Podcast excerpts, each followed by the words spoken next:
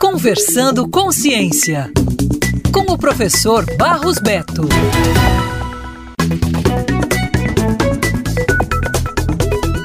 Capacete de respiração assistida Elmo está entre os semifinalistas da segunda edição do Prêmio Euro Inovação na Saúde, na categoria Inovação Tecnológica Aplicada à Saúde. O dispositivo se destacou entre 850 iniciativas inscritas por médicos de 16 países da América Latina. A premiação contempla grandes inovações da área médica e visa incentivar o desenvolvimento de soluções que transformam vidas. Agora, o Elmo disputa com outras 14 soluções submetidas à votação popular. O capacete foi criado em abril de 2020, durante os primeiros meses da pandemia de Covid-19 no Brasil. Até o momento, cerca de 11 mil unidades do Elmo já foram distribuídas em todo o Brasil, alcançando uma taxa de sucesso de quase 70% na redução da necessidade de intubação. Além de ter desempenhado um papel crucial durante a pandemia, o equipamento também pode beneficiar pessoas com outras doenças respiratórias. Agora, a equipe pretende incorporar o capacete Elmo ao Sistema Único de Saúde, o SUS, para o qual todo o recurso do prêmio será direcionado. O investimento será destinado, por exemplo, a pesquisas para desenvolver versões pediátricas do capacete, como o Elminho,